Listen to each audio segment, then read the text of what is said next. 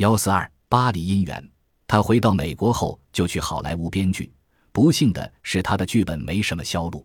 他沮丧地回到纽约后，却交上了好运。他创作的《比米尼之行》于一九四八年出版。这本书以加勒比海为背景，是他当时最为成功的一部惊险小说。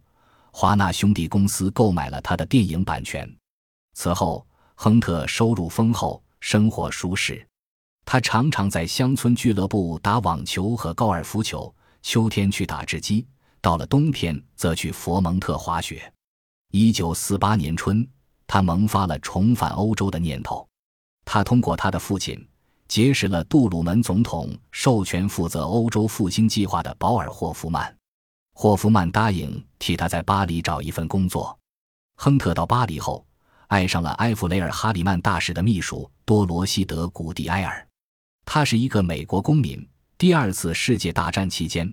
他在瑞士为财政部的隐匿财产清查司工作，寻找纳粹藏在欧洲等地的财产。大战末期，多罗西在上海开设了财政部办事处。他曾担任过迪克·鲍威尔主演的电影《等到地球的末日来临》的技术顾问。那部电影描述的是财政部涉嫌国际毒品走私的故事。其后，他辞职离开财政部，嫁给了皮特德·古蒂埃尔侯爵。中华民国航空公司的一个飞行员，后来他离了婚，在此期间，亨特仍然笔耕不辍。一九四八年出版了他的《小城陌生人》，此书的平装本销售不错，并荣获了古根海姆研究基金奖。他重返好莱坞后，走红的惊险小说家身份抬高了他在影坛巨子们心目中的地位。他的剧本终于拍成了电影。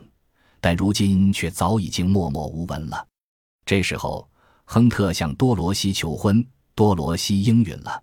但是，亨特的父母对这段姻缘并不热心，因为他们不了解他，而且他离过婚，还是一名天主教徒。亨特虽然深信他的双亲最终会接受这个儿媳，但是芥蒂仍然存在。结婚后，他们没和长辈住在一起，在米尔布鲁克筑起了新巢。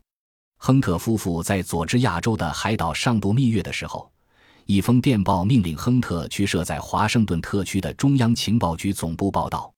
原来他被分派到美国政府新成立的秘密行动机构政策协调处工作。该处在欧洲的任务主要是力图消除共产党对劳工组织、新闻界以及青年学生运动的影响，资助亲西方的高层政治家的竞选活动。随后，亨特被派往墨西哥继续从事反共活动。亨特夫妇的第一个孩子降生在汶西哥城。一九五二年秋，他们又添了第二个孩子。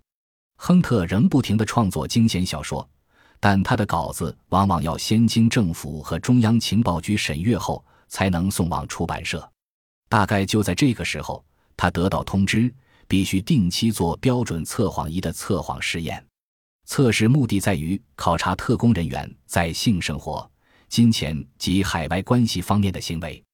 测试不合格的人就会被 CIA 开除。